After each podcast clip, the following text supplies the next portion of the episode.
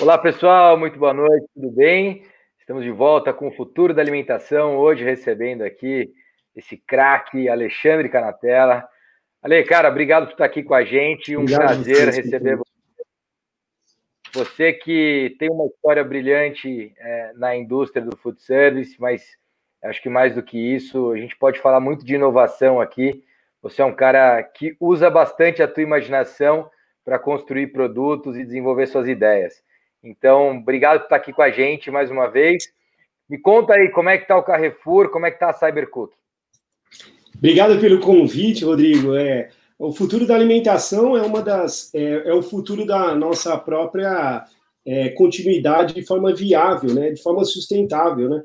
É, e aí isso interessa a mim, interessa às autoridades, interessa às pessoas que querem saúde, interessa ao varejo, é, porque se alimentar é sobre a saúde do próprio planeta e também sobre uma vida melhor.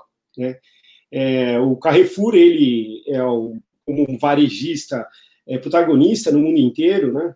Ele, ele primeiro falando sobre o Carrefour, ele fez um plano com a chegada do novo CEO global, que é o Alexandre Bompard, que é o plano 2022. E lá entre algumas coisas ele ele determinou que esse protagonismo precisava estar a, a serviço de um mundo melhor, né? E, e, e, considerando que a alimentação é um ativo essencial, né? A nossa a pandemia mostrou muito isso, né? A gente só, só, só foi se importar com algumas coisas como o abastecimento do lar quando a gente se viu limitado à, à, à movimentação que a gente podia fazer para tê-lo, né? Antigamente estava tão fácil, né? A gente se deslocava pela cidade e, e, e, isso, mas daí a gente se viu numa outra situação. Ele disse: esse protagonismo passa por a gente liderar a transição alimentar. Essa frase foi muito feliz, porque quando ele diz liderar a transição alimentar, primeiro é não fazer sozinho, primeiro é chamar né, a, a, a toda a sociedade organizada, a indústria, os agricultores, os consumidores, a entender que a forma de nós nos alimentarmos estava tomando é, é, contornos aonde a gente precisa ter responsabilidade, né? É, e, e, antes da gente começar aqui é, a gravar, você me mostrou seu filho, né? Eu falei assim, a gente pode ter uma geração perdida, porque eventualmente, olha que interessante, né? A gente pensa mais sobre ecologia e não sobre o meio. Porque assim, vamos pensar só, né? É, é no meio que nós fazemos a produção alimentar, né? Então, por que, que nós temos que tratar o meio, né? É, é engraçado porque eu, sobre o ponto de vista da ecologia, é, claro, eu tenho 47 anos, eu tive menos educação ecológica do que uma geração que veio depois de mim. Mas a gente falava assim: ah, a gente tem que ter o meio para as cidades não serem poluídas. Olha que interessante, né?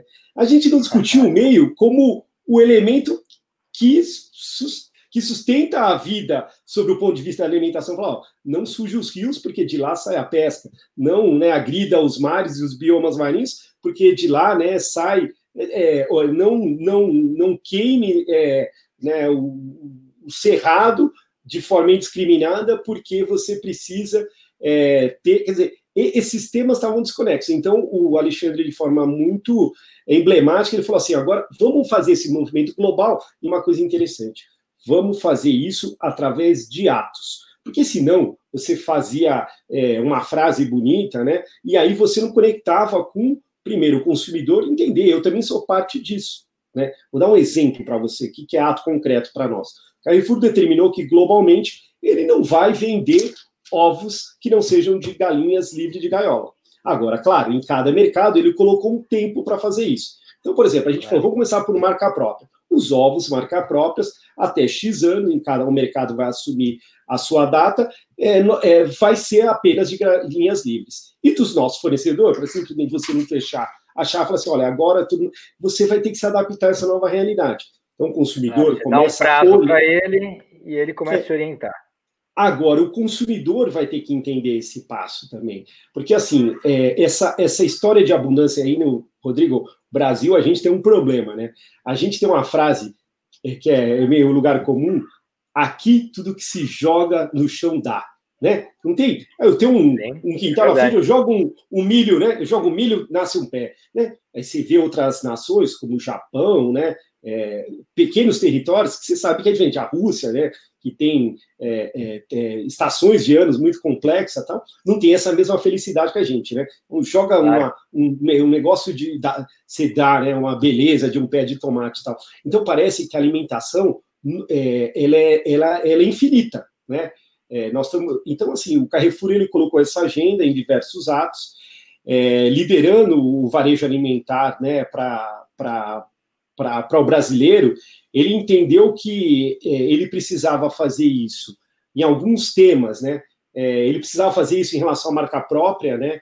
Buscar uma agenda de melhoria é, da qualidade, né? E dos insumos, é, desenvolver é, é, determinados processos, melhora de processo do cultivo. Então, por exemplo, só para dar uma, uma noção, nós temos lá uma, uma categoria de alimento de frutas, verduras e legumes, e até de, da cadeia de proteína, que chama Sabor e Qualidade. É um selo né, que o Carrefour tem em todos os seus mercados, aonde a gente desenvolve, junto com o produtor, um caderno de qualidade que envolve o bioma, Legal. que envolve as formas de trabalho nas áreas de cultivo tal. É um trabalho extenso. Tem isso publicado? É, isso é público, esse documento? Sim, sim. Isso daí está dentro do nosso site de diversidade, nosso relatório de diversidade. Então, por exemplo, ano passado... Muito legal. Gente, Vou pedir para a gente... a Érica anexar esse documento nesse nosso papo. Muito porque, cara, legal. eu acho super legal isso, sabe? A gente está inclusive desenvolvendo, e aí eu quero muito poder contar com a sua contribuição. A gente está desenvolvendo aqui na Universidade Boalho um programa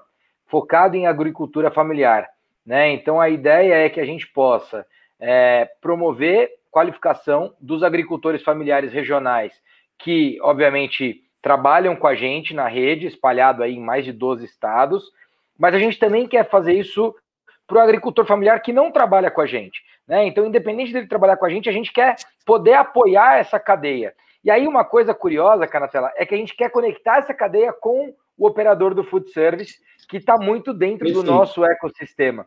Então, é, esse é o foco de colaboração que a gente quer dar, e eu não tenho dúvida que esse tipo de material que você está colocando aqui, ele vai ajudar muito. Aliás, vou querer convidar você para poder é, ajudar a gente a direcionar esse trabalho, viu? Vai ser, a gente está montando isso lá no nosso centro de treinamento, ali na Castelo Branco. Então, o ano que vem a gente vai ter o kickoff desse produto, é, desse programa, e aí eu acho que vai ser bacana poder ter o seu envolvimento nisso. Quando, quando um varejo né, do tamanho do Carrefour, né, com, com, né, com tanta abrangência no negócio, começa, por exemplo, oferecer um tipo de produto que nós chamamos únicos, né? São produtos de legumes, por exemplo, de cenoura, de, de batata, que elas, elas, são, elas não têm a, a, a, o tamanho desejado estético do, do consumidor. A gente oferece esse né, numa área que são únicos, que a gente chama de únicos, é, com o preço ajustado para uma maior economia do consumidor. Então, eu, por exemplo, pego uma cenouria de vez em quando, a batata doce, ela é, ela é, ela é assim perfeita para você cortar em barca ou você fazer, né, em quatro cortes. Então, ela agora assim, por quê? Porque a nossa expectativa estética em relação ao alimento, né, ela vai ter que ser um alimento grande, ele não pode ter deformidade. Então, os únicos, quando você faz isso, né, num grande varejo de massa, ele coloca a discussão sobre, né, quanto e, e aí vem, né, assim, a, essa geração vai ser a geração do teu filho vai ter muita sapiência, vai entender quantos copos de água precisa, né? Quanto que tem de recursos de água para a produção dessa cenoura, independente dela ser longa, dela ser fina, né? Quer dizer, que é aí que realmente a gente vai sobre uma, um aspecto muito importante, que é a educação de todo o ecossistema, né? Do consumidor. Tem uma ao... coisa. Tem uma coisa que eu acho que é muito legal nisso que você colocou e que eu não sei se você sabe, mas eu tive uma parceria muito importante com o Carrefour é, quando eu, eu, eu, fiz o Hands-On Startup Tour na Europa, o Carrefour era meu principal parceiro, meu principal patrocinador, Legal. inclusive. 2014, 15 e 16. E em Paris, tinha uma empresa que hoje está é, um pouco mais popularizada, é, o modelo de negócio, não só na Europa, como, enfim, aqui no Brasil também já está tratando bastante esse tema, que é a questão de food waste.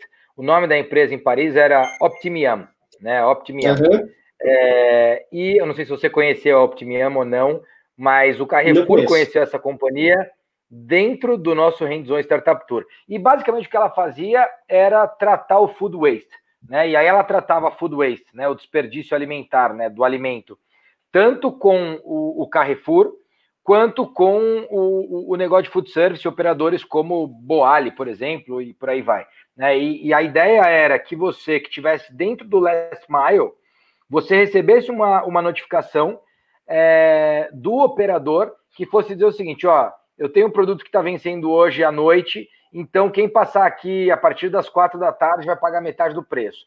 Então você Perfeito. evitaria a distribuição, da, é, evitaria o desperdício daquele produto e ao mesmo tempo economizaria uma grana é, comprando aquele produto. É, isso tem sido mais popular. Vocês estão desenvolvendo algum tipo de iniciativa como essa aqui no Brasil ou até ao, ao redor do mundo?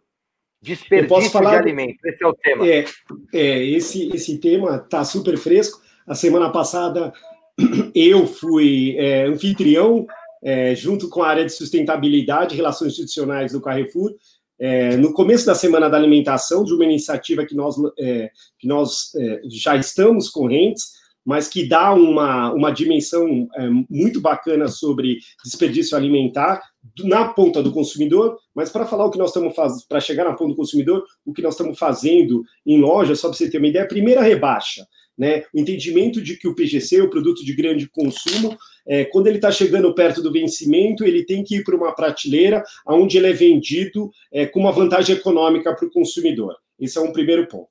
Outro ponto é todo o trabalho que nós temos de prevenção dentro das lojas é, para evitar com que a gente tenha é, a, o processo de, é, de quebra desse alimento, né? Que é você ter o FLV, né, frutos, verduras, legumes é, é, não em condição de, de, de, venda, e você, antes disso, recolher esse, esse alimento e, por exemplo, colocar a serviço, ainda em condição de consumo, da nossa rotissière, da nossa lanchonete para sucos, né? Então, esse processo ele é um processo que tem então ele, ele passa por um programa que chama desperdício zero na loja.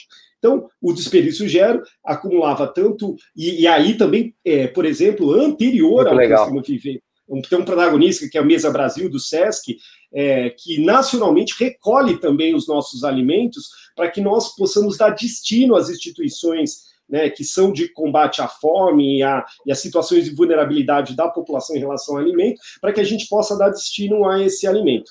Aí faltava um eixo que é o consumidor, o Rodrigo, porque assim. Sempre falta, né? Assim, a gente vê várias iniciativas, inclusive, que não insere o consumidor na, na iniciativa. Né? E aí porque, você fica com uma ponta deslocada aqui, né? É, não, porque aí tem uma coisa que, para mim, de Cybercook, né, que milito nesse, nesse, nesse consumidor, tentando auxiliá-lo, né, quer dizer, nós temos Cybercook há 23 anos atrás, era uma startup da primeira geração de, de startups da bolha de internet e tal. É, o, o que acontece é, dizer assim, sempre você tem, você tem um regulatório no campo, certo? Se você tem desperdício alimentar no campo, você tem um regulatório. É. Você tem regulatório é, na logística, né? Se um caminhão ficar distribuindo pela estrada milho né, do campo até o porto, você vai ter a agência reguladora é, ambiental é, é, que pode é, vir a discutir né, a eficiência dessa logística. No retail, você tem tanto a regulação como você tem o custo do descarte, né? Quer dizer, tem uma série de prejuízos, ainda considerando o ambiental. Mas e na casa das pessoas, Rodrigo? Na casa das pessoas é só a consciência dela.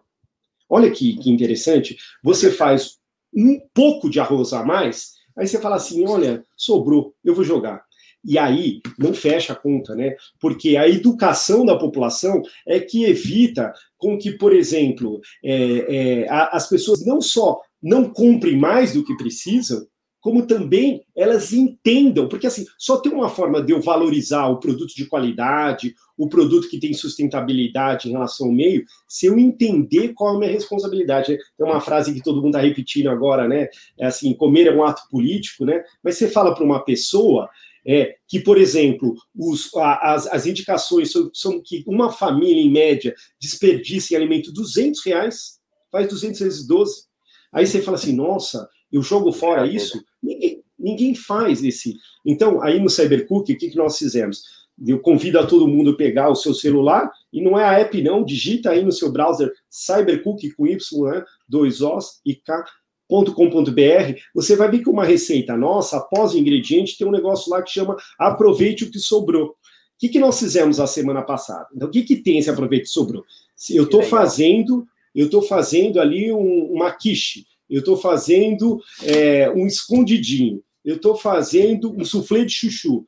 Sobrou dois ingredientes. Sobrou cebola, sobrou farinha e sobrou ovos. Eu clico nesses três ingredientes e ele leva para o banco de dados de 100 mil receitas. Como que você continuaria a receita a partir disso que sobrou? Então, ele te dá a ideia de sequência alimentar, de aproveitamento da integridade do alimento.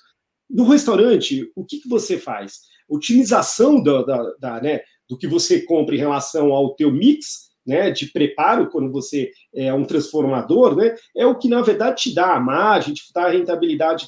Então, assim, trazer esse racional de preservação né, do mantimento, de preservação do repertório de sortimento alimentar que você tem, era muito importante. Aí, o que, que nós fizemos a semana passada, nesse dia que foi o nosso webinar, é, começando a semana é, da alimentação? A gente lançou um índice que chama aproveitômetro. Você lembra que nós temos aqui, né, para quem é da cidade de São Paulo, mas nós tínhamos um relógio ali na Boa Vista, que era o impostódromo, claro. né, que a gente mostrava. A iniciativa foi do AFIP, do Guilherme AFIP. Isso, isso, da Associação Comercial tal. Então, a cada trimestre, Carrefour e Cybercook vão divulgar qual é o valor economizado. E nós estamos falando que nesse exercício, até então, nós já temos 2 milhões economizados, considerando que as pessoas fizeram essa atitude na plataforma e elas seguiram com essa receita. Porque daí e essa conta você faz pelo banco de dados, é isso? Pelo banco de dados. Então, o Cybercook, ele ganha uma capacidade de gerir. É, então, hoje você tem o custo da receita, de todos os ingredientes, dos ingredientes porcionados, né? Então, para esse soufflé de chuchu, eu, eu comprei um vidro de, de, de azeite, mas usei duas colheres só né? Eu, e, e, aí você porciona, a gente fala o custo de duas colheres, e depois ah, ele rendeu quatro pedaços. Quanto que custa quatro pedaços? Isso na cabeça da pessoa, eu comi três, né? Comeu eu, minha mulher e meu filho. Aí eu falava, ah, mas esse terceiro aqui eu não vou congelar, eu não vou deixar na geladeira para levar para o trabalho amanhã, eu vou jogar. Aí você pensa, você olhou o preço ali, R$ 1,90. Quem que joga dois reais pela janela? Né, esse pensamento, e aí eu não digo que é um pensamento de escassez, é um pensamento de nobreza do alimento. Né? Eu acredito que a Boali, né, no, no, na, na, na, assim, na, no desafio de desenvolvimento de cadeia, né, de suprimento alimentar, né, de manipulação do seu alimento, trata o alimento com uma nobreza. Aí você vê que parte da população não consegue. O ato de comer, né, não pode ser só isso aqui, né, levar o alimento à boca o ato de comer tem história, tem impacto, tem impacto é, socioambiental, tem impacto econômico. Né? Então, esse, essa discussão ela não pode acontecer sem o envolvimento do consumidor, que é o maior interessado na promoção de saúde, na promoção de uma alimentação, nessa alimentação do futuro melhor. Muito legal, cara, muito legal. Eu acho que você traz aqui um debate altamente relevante, que é como é que a gente eleva o nível de consciência desse consumidor, né? E a gente não vai fazer isso com cobrança, a gente vai fazer isso com educação, né? É, acho que essa é uma diferença tremenda que a gente tem. Uma coisa que eu estou muito interessado em saber é como é que você, como é que foi essa experiência de ter construído a Cybercook, Cybercook, Cybercook, de Cook, de ter de repente é, ter essa aquisição por parte do Carrefour, você mantido como executivo da Cybercook, mas ao mesmo tempo se tornando um executivo do Carrefour, que eu acho que foi, enfim, foi um golaço é, que o Carrefour fez fazendo isso com você. E ao mesmo tempo eu estou muito curioso para entender como é que é esse dia a dia para você, como que você tem trabalhado essa inovação aberta dentro do Carrefour, sendo que você é, é, é um dos exemplos de inovação aberta, né, dentro da companhia. É, eu estou bastante curioso para entender isso, cara. É, uma um, é, Cybercook tem essencialmente, só para a gente é, é, colocar ele na linha do tempo, ele nasce em 97 para fazer a disruptura num modelo é, secular, que é o caderno de receita, né?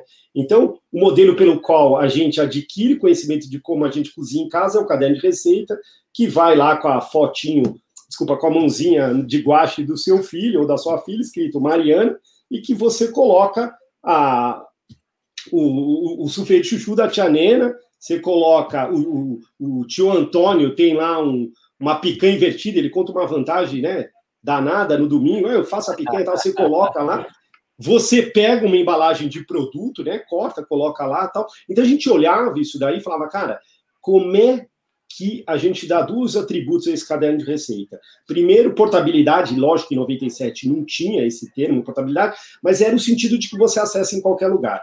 Segundo, era que ele pudesse não ter limite, que a gente fosse o curador do conhecimento, e não uma revista. Até porque você nasceu na internet de escada ainda, né? De escada, era duro, A galera acessava a internet, era... Uma galera que está ouvindo a gente nem sabe o que é isso não sabe. E é, você pagava internet por tempo. Você pagava 4 horas, é 6 horas, 12 horas. Não era é, é internet com, sem limite. Aí depois veio a internet ilimitada, tal, tipo plano de celular. É, foi dura a vida, viu, gente? Lá, lá igual, tem um, grandes amigos da, da área digital que falaram lá atrás era tudo mato. E, e aí, você, você é, é, a gente queria fazer isso. Mas, Rodrigo, incrivelmente a gente achava que a gente ia fazer isso através da tecnologia, que a tecnologia ia ser uma grande aliada, e, e de fato foi. Então, dá 100 mil receita, 90 é, mil é de uma comunidade, 10 mil são editoriais nossos. É, passado 21 anos, dois rounds de investimento de risco, é, a gente se apropriou que para a gente fazer uma evolução, a gente precisava principalmente é, que todos esses renováveis tecnológicos tivesse não só impacto maior, mas presente dentro de uma jornada. E aí nós encontramos entre né, uma série de empresas que buscavam ativos, e só para falar sobre a sequência é, do Carrefour, o Carrefour já tem na França algumas empresas adquiridas. Aqui no Brasil, o Cybercook é o primeiro, mas o Banco Carrefour já adquiriu empresa fintech para sua estratégia. O Atacadão é, é, anunciou nas últimas semanas a cota Best para trabalhar o B2B, né, a relação do, ata do atacado com a reposição de transformadores. E o Cybercook ele veio por quê? Porque ele conversava com dados e serviço, porque a receita por si só é receita, né? A receita só, você Sim. pode falar sobre um, um content quality, né, a qualidade do conteúdo dessa receita, mas é quando a gente colocou preço, quando a gente colocou análise nutricional, que eu acho a coisa mais fantástica, né? Nessa jornada de 21 anos, Rodrigo, nós chegamos a viver um mundo baseado em calorias. Você pegava uma é revista é dessa, você pegava uma revista dessa que colocava no meio o um encarte de calorias, vendia 50%, 100% a mais da edição. Por quê? Porque as pessoas pegavam aquele encarte, colocavam na bolsa e ficava lá vendo. Quanto que tem isso aqui de calorias? Olha só que mundo doido. Não importava se tem gordura, não importava se tem carboidratos, não importava se tem. É, é, então, assim, foi interessante. A gente viu todas essas fases. E a gente sempre investindo numa, numa, numa, é, numa, num pensamento sobre nutrição. Primeiro, transparência é o primeiro ponto. Né? Você tem que ter transparência. Acho que isso daí está sendo é uma agenda cada vez mais é, disseminada. Segundo, você tem que ampliar o conhecimento. Agora, vamos lá. É um conhecimento para todos, não é um conhecimento para parte da população. Eu acho que também tem essa ignorância. A gente atribui que o conhecimento sobre uma alimentação mais saudável está, né, é, não na base da pirâmide, mas no topo da pirâmide, né? E eu acho, acho não, eu tenho uma convicção. A gente trabalha com dados sobre isso que hoje o que acontece é que muitas vezes nas camadas é, de, de renda baixa, o que a gente tem é um conhecimento popular sobre o que é melhor comer. Você pode não saber de carboidrato, de, né, de sódio, mas você sabe que sal em excesso ele é ele é um, é um, é um recorrente de pessoas que têm hipertensão.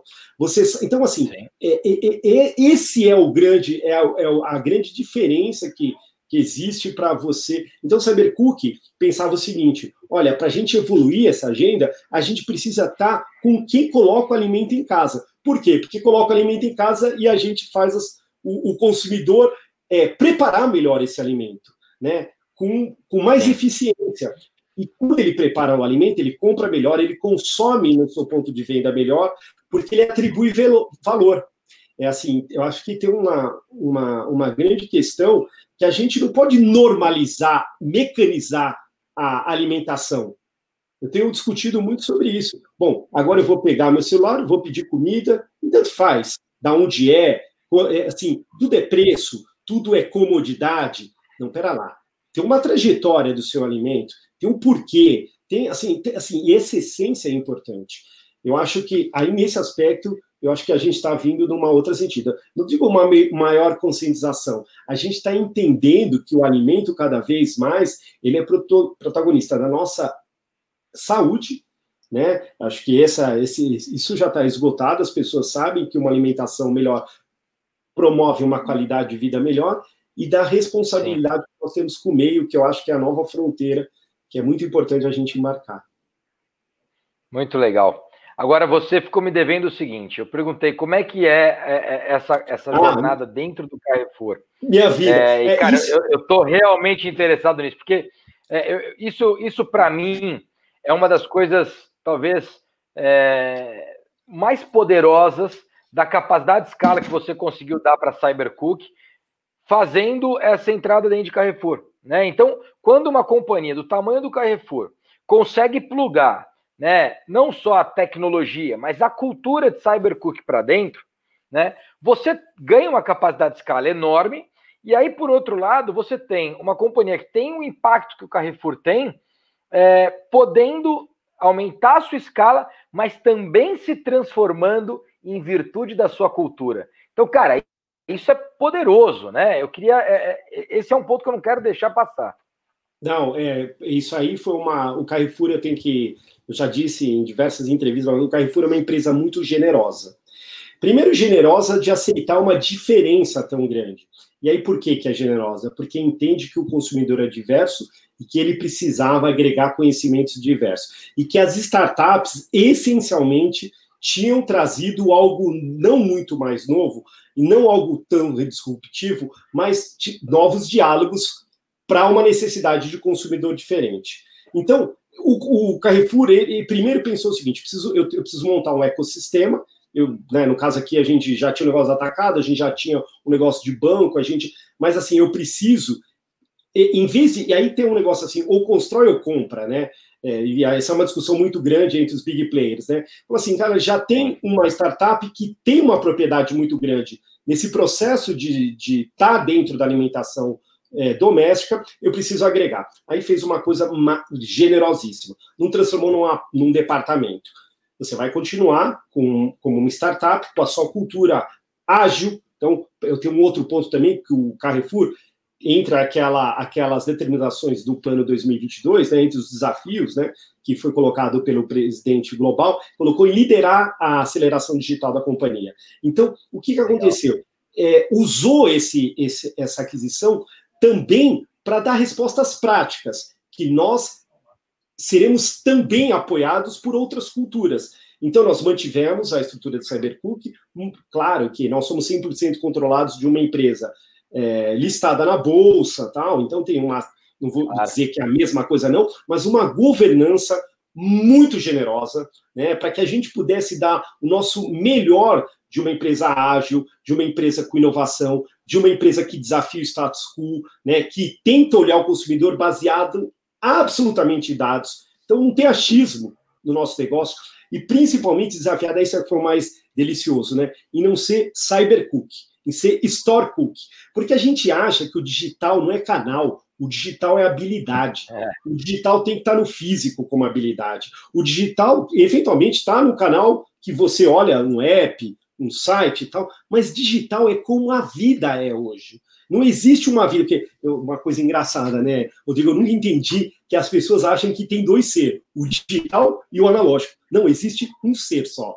Ora ele está analógico, é. ele está digital. E no digital ele está avançando. Ele está avançando, né? Então, agora tem melhor, tem pior? Não. Tem o canal a qual ele quer ser servido. Isso é determinante para nós que somos uma operação que tem 87 mil é, funcionários, grande parte em lojas físicas tal. E aí, para mim, eu, aí eu, eu, eu, tenho uma, uma, uma coisa muito bacana que é eu sou um desafiante do status quo no Carrefour, né? E, e aí tem uma generosidade muito grande de entender que eu não estou lá para fazer é, uma crítica, uma incitação só à mudança, à transformação.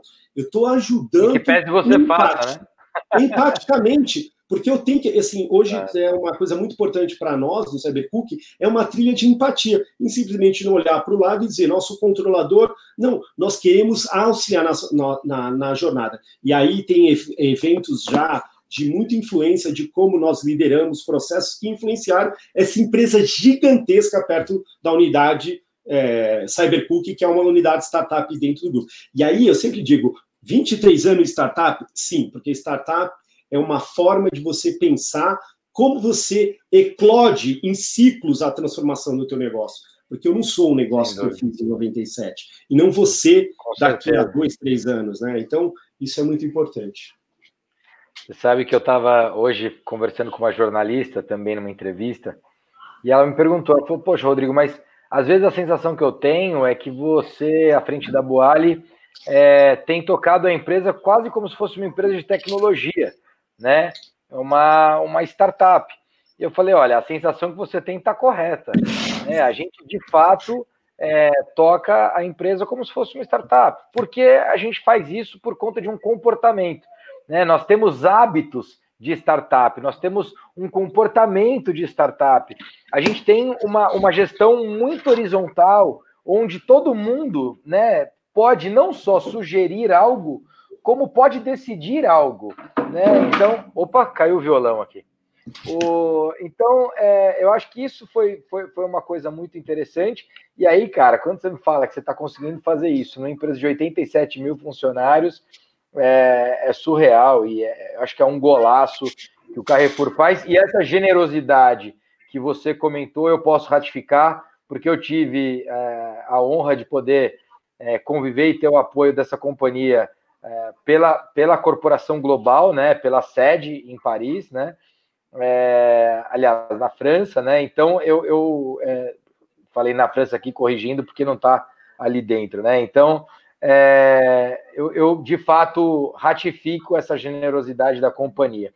Eu queria é, agora entender, eu falei um pouco aqui do, do, desperdício do alimento, mas eu queria entender o processo de inovação de alimento.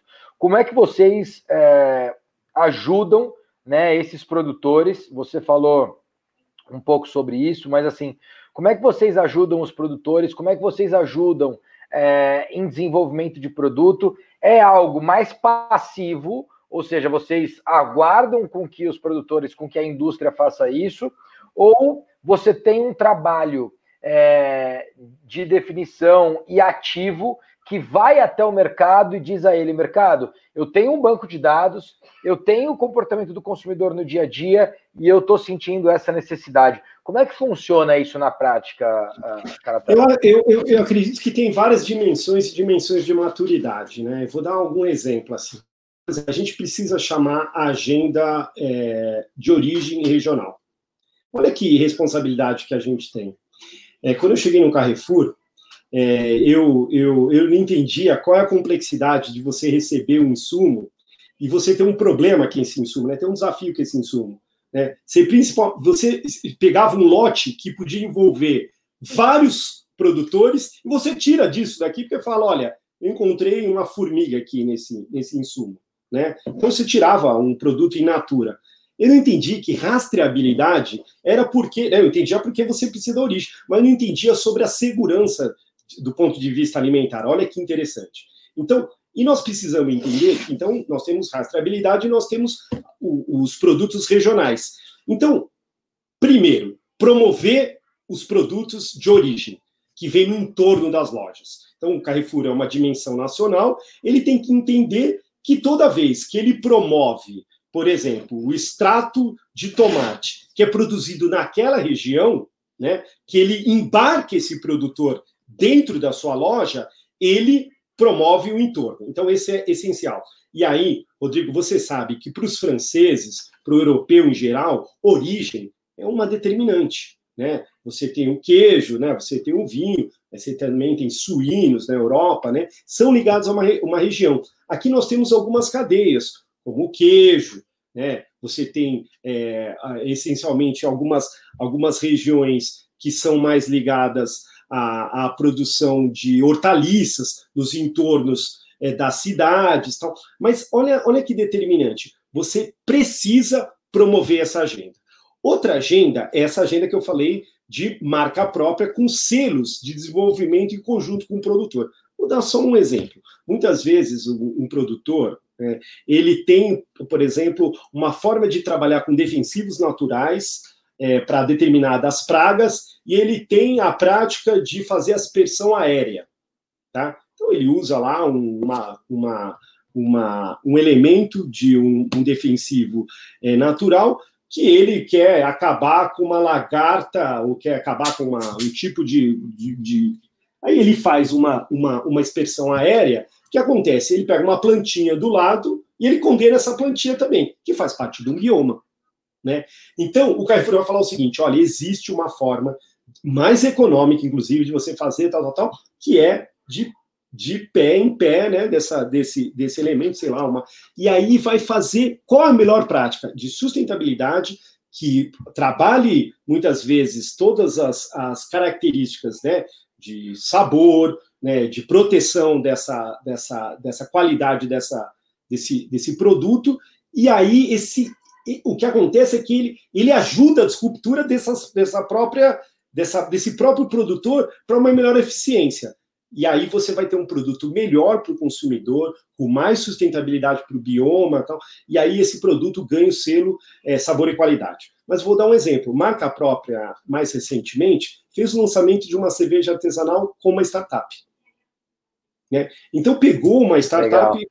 eu vou fazer uma, eu quero que eu quero um blend, né? então fez uma uma pesquisa. E, então, assim, essas conversas são determinantes, né? Da mesma forma que, por exemplo, Pink Farm, né, que é um produtor de, de, de hortaliças é, na, numa modalidade super é, inovadora, em algumas lojas é, de São Paulo está sendo distribuído. Então, a Pink Farm são as fazendas verticais, né? Então, uma forma com hidro, hidroponia é, assistida, um ambiente controlado, tal, uma, uma nova forma. Então, assim, o que o Carrefour quer é promover toda forma de inovação e tornar mais eficiente, considerando que o alimento tem que ser é, é, tem que ser saudável, econômico e acessível. E aí tem uma frase importante: para todos. Né? Esse para todos Legal. tem um poder muito grande, né? Que é dar uma acessibilidade a uma alimentação de qualidade para todos os nossos consumidores. É muito legal, né? E, e, o bacana é que assim isso tem uma sinergia incrível com o nosso propósito aqui na Boali, que é de universalizar o acesso à alimentação saudável, transformar hábitos, fazer o bem por meio da comida. Quando a gente fala de universalizar, é justamente ser acessível, né? E, e isso é muito bacana. E a gente tem conseguido, aliás, um, um dado bacana para você: a gente bateu na sexta-feira a marca de 50 operações né? Então. Parabéns. Tá... E, e, e, é, e, aí você tem que dar acesso. Quando você não está num shopping, né? Eu passo sempre numa loja tua ali perto do, do Itaú, ali no Jabaquara, não é Jabaquara ali, é Conceição. Na Conceição. Na Conceição, Conceição ali. ali.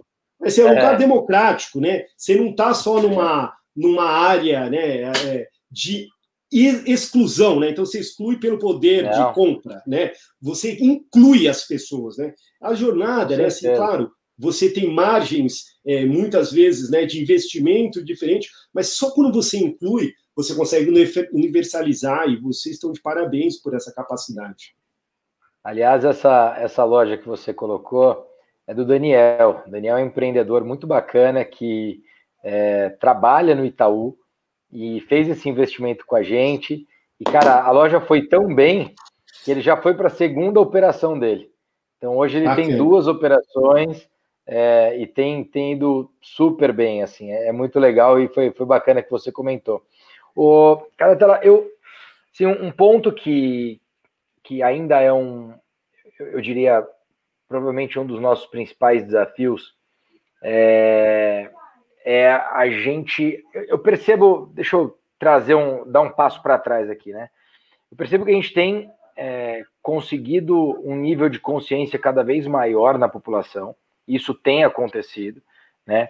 A gente quando quando chegou no Brasil, não, que não era Boalha ainda, nós éramos Salad Creations, foi há 13 anos. Então, você falou do teu protagonismo aí na internet em 97, E a gente, em 2007, quando iniciou a jornada de health food no Brasil, é, ninguém falava disso. Né? E pelo contrário, todo mundo achava que era uma loucura trabalhar com. vocês vão vender comida saudável, vocês estão doidos. A turma quer comer junk food, né? Então, é, e, e, e, o que eu percebo é que essa migração que a gente tem, tem vivido, ela é uma migração orgânica. Durante algum tempo a gente passou tendo que educar esse mercado, mas hoje é orgânico, né? E eu sempre brinco que o nosso principal competidor não está no mercado de alimentação saudável, o nosso principal competidor está no junk food, né? Quando a gente tem ali 10% de migração do junk food, a gente triplica o tamanho do nosso mercado. Né? Então, assim, tem um mercado muito maior acontecendo aqui do que aqui. É, e aí eu percebi também uma movimentação da indústria, né, que desenvolve, e aí eu não estou falando de pequena indústria, só estou falando das grandes indústrias, que já estavam no food service, se aproximaram ainda mais, e quem não estava buscou uma aproximação importante. E essa indústria, ela começou a ir muito mais para uma área de clean label, de health food e tudo mais. Esse movimento aconteceu. Você está na ponta, vivendo o consumidor, vivendo o varejo. Eu quero entender a sua percepção nisso. É, primeiro, se você concorda com essa, com essa visão e com esse comentário de cenário que eu coloquei aqui.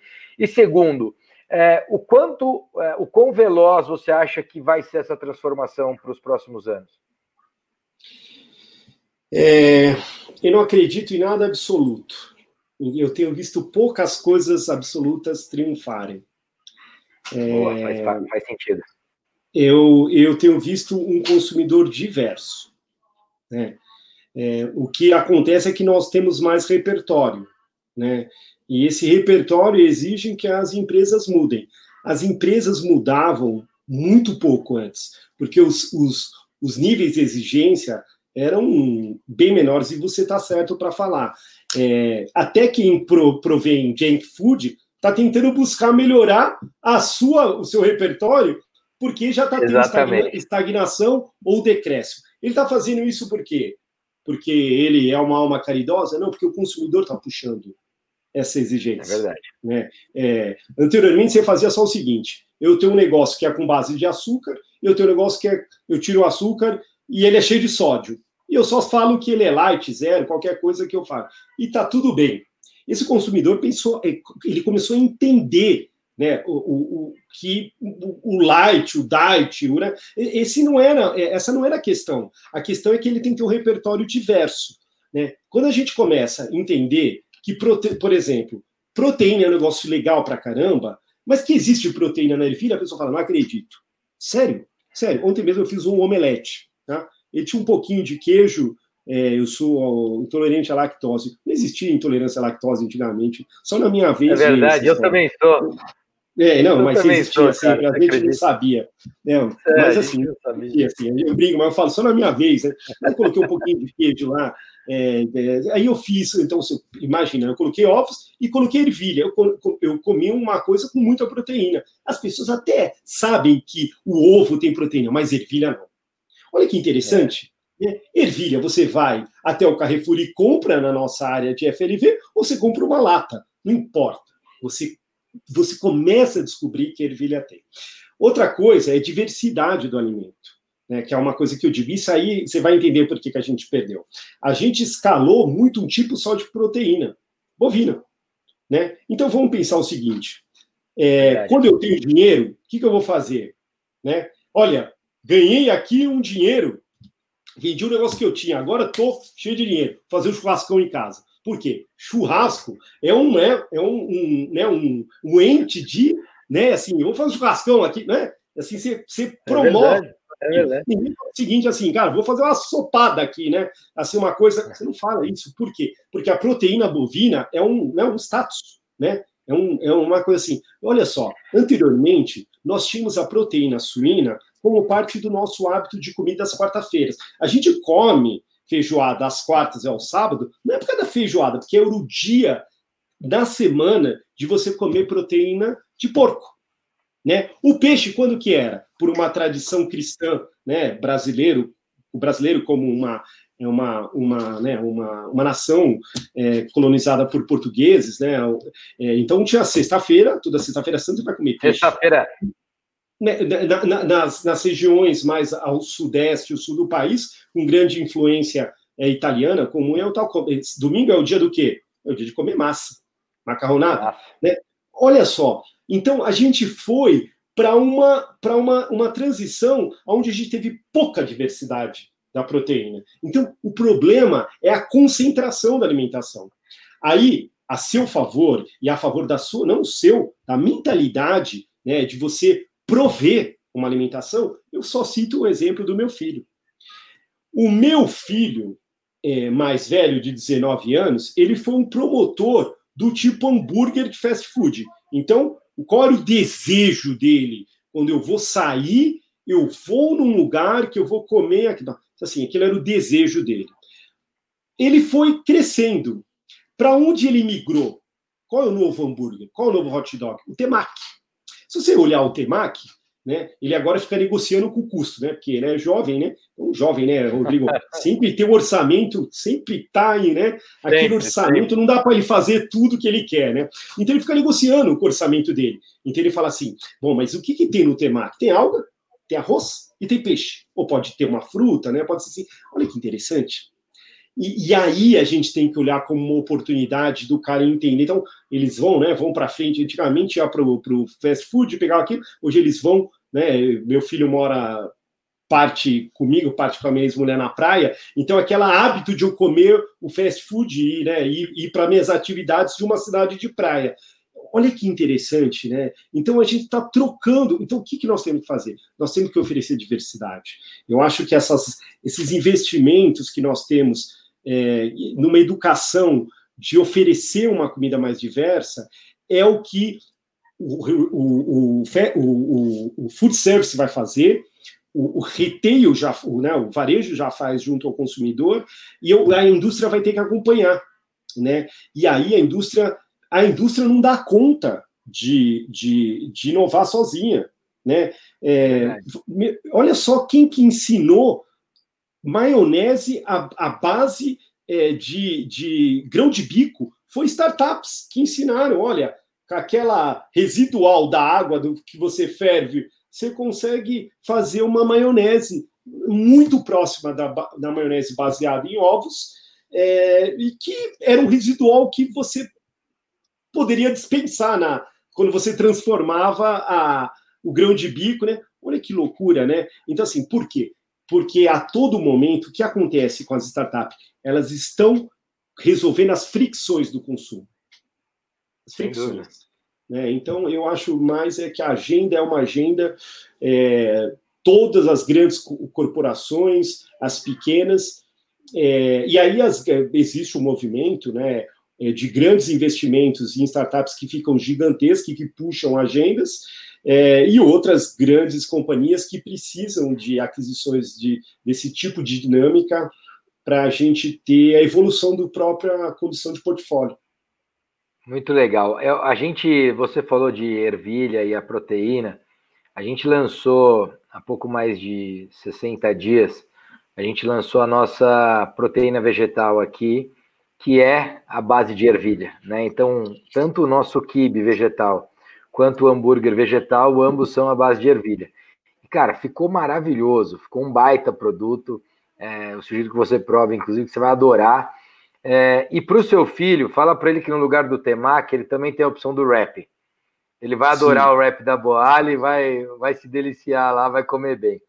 Mas, cara, é, chegando aqui ao final, e antes de fazer a nossa última pergunta, quero te dizer que a gente tem uma iniciativa aqui que chama Boali Biosphere que é basicamente um programa que procura acelerar é, e interagir com startups, tanto da área de health food quanto da área de food tech.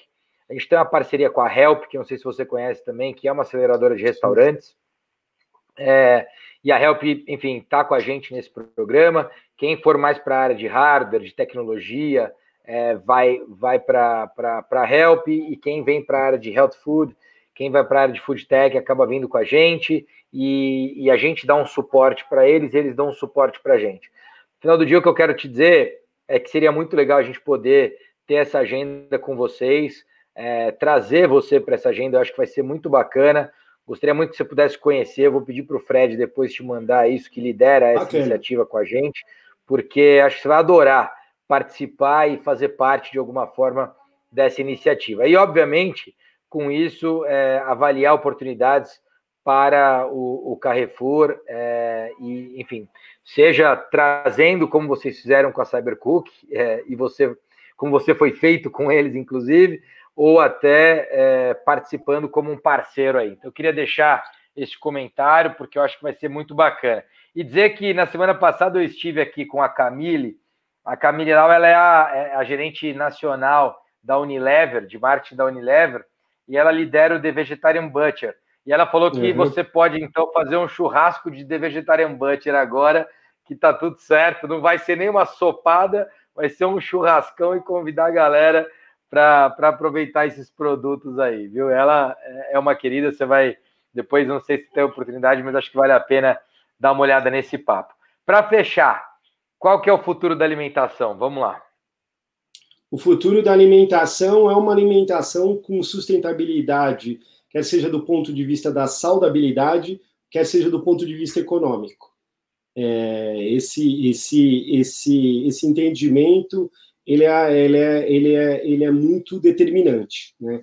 É, o impacto econômico da alimentação, a gente vê essa semana, muito felizmente, que o programa de alimentos da, é, das Nações Unidas ganha um Nobel, né, coloca o alimento no centro né, da, da possibilidade de geração de paz né? Nós estamos né, é, olhando é, a, o alimento como a fome, né, como a possibilidade de acabar com o próprio conflito que existe é, dentro de tantas áreas de exceção que a gente tem no, no, país, mas também ele é o mapa da economia, né? quer dizer, é, o Brasil, por exemplo, como uma parte importante da, do, do agronegócio, dos biomas naturais, ele, por exemplo, tem uma responsabilidade extremamente importante, não só de desenvolver toda uma agenda para que ele possa ser eficiente, né? gerador de emprego, gerador de conhecimento, gerador de ciência, gerador de eficiência né? do, do desse, desse processo, como também de uma, de uma alimentação sustentável. Né?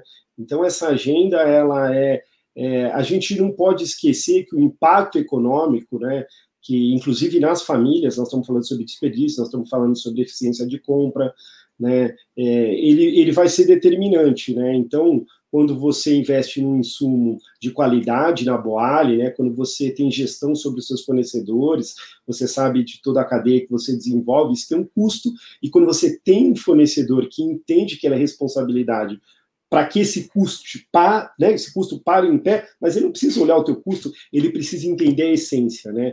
Que a gente é, vai, ter que, que, vai ter que produzir alimentos e a gente vai ter que fazer escolhas, né? E eu acho que não é cada escolha é uma renúncia, é uma transição de como nós vamos efetivar essa, essas escolhas melhores. É, isso é, isso Muito depende de um, um impacto melhor no mundo. Muito legal. Alexandre Canatella, senhoras e senhores. Ale, muito obrigado, cara. Obrigado por esse papo. Vocês, parabéns pelo teu trabalho, parabéns pela tua história. Para nós é um orgulho ter você aqui com a gente no Futuro da Alimentação, viu? Obrigado pelo convite. Para mim é uma gratidão enorme poder sempre é, vir, falar com articulistas tão legais como você, repertório maravilhoso, a Boali, êxito aí na, na. E ó, ó, o seu franqueado lá, ó, eu passo sempre lá. Acabo Daniel, Daniel, passa lá, bate um papo Daniel, com ele. E, eu, e, e, assim, eu ia falar assim, é loja de rua, perto de metrô. Pô, esse cara tá, é. tá fazendo uma alimentação é, inclusive, é muito bacana é, para você. Que legal, que legal. aliado disso aí. Obrigado. Vai ser uma honra te receber lá. Obrigado mesmo. Um abraço, cara. Valeu. Valeu. Abraço. Tchau, tchau.